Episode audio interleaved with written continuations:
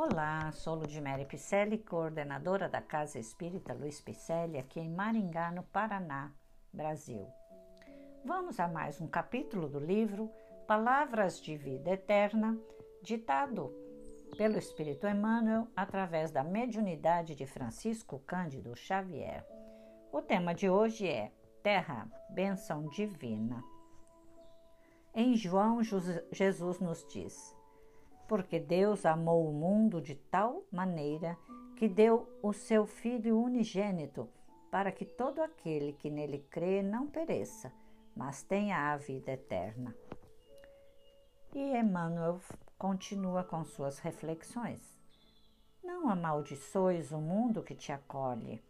Nele encontras a bênção divina envolvente e incessante nas bênçãos que te rodeiam. O regaço materno, o refúgio do corpo, o calor do berço, o conforto do lar, o privilégio da oração, o apoio do alfabeto, a luz do conhecimento, a alegria do trabalho, a riqueza da experiência, o amparo das afeições. Do mundo recebes o pão que te alimenta e o fio que te veste.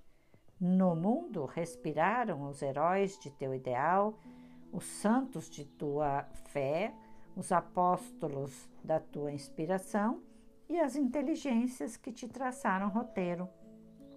O Criador não nola ofertou por exílio ou prisão, mas por escola regenerativa e abrigo santo, qual o divino jardim a pleno céu esmaltado de sol durante o dia e envolvido de estrelas durante a noite.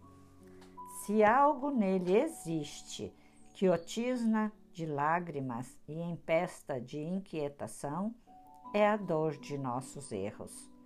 Não te faças assim causa do mal no mundo, que em todas as expressões essenciais consubstancia o bem maior em si mesmo. Lembra-te de que Deus amou o mundo de tal maneira que deu o seu Filho unigênito, para que todo aquele que nele crê não pereça, mas tenha a vida eterna. Muito bem. Obrigada, Emmanuel, por mais uma reflexão desta passagem de Jesus em João. Terra, bênção divina, realmente é aqui o nosso, é, a nossa escola, é o nosso crescimento, é aqui. Na espiritualidade ou erraticidade, nós crescemos também, estudamos, é, mas na hora de fazermos ou passarmos pelo teste daquilo que nós aprendemos, é nascendo novamente. É através da reencarnação em que podemos checar tudo aquilo que é, estudamos, lemos e prometemos na espiritualidade que iríamos cumprir. Afinal, temos um perispírito que registra tudo isso, que registra as nossas dores, os nossos erros. E é através desses erros que nós pedimos novas chances para repararmos com aqueles a quem nós cometemos as atrocidades, não é? Por isso estou aqui fazendo essas leituras para que a gente entenda melhor o Espiritismo Redivivo. Né? Ditado pelos Espíritos Allan Kardec, que bênção! E também vamos continuar com as leituras de livros trazidos por entidades espirituais aos nossos médiums. Né? Espero que você esteja gostando. Peço-lhes repasse esse, esse podcast a mais e mais pessoas porque seremos os semeadores da doutrina espírita.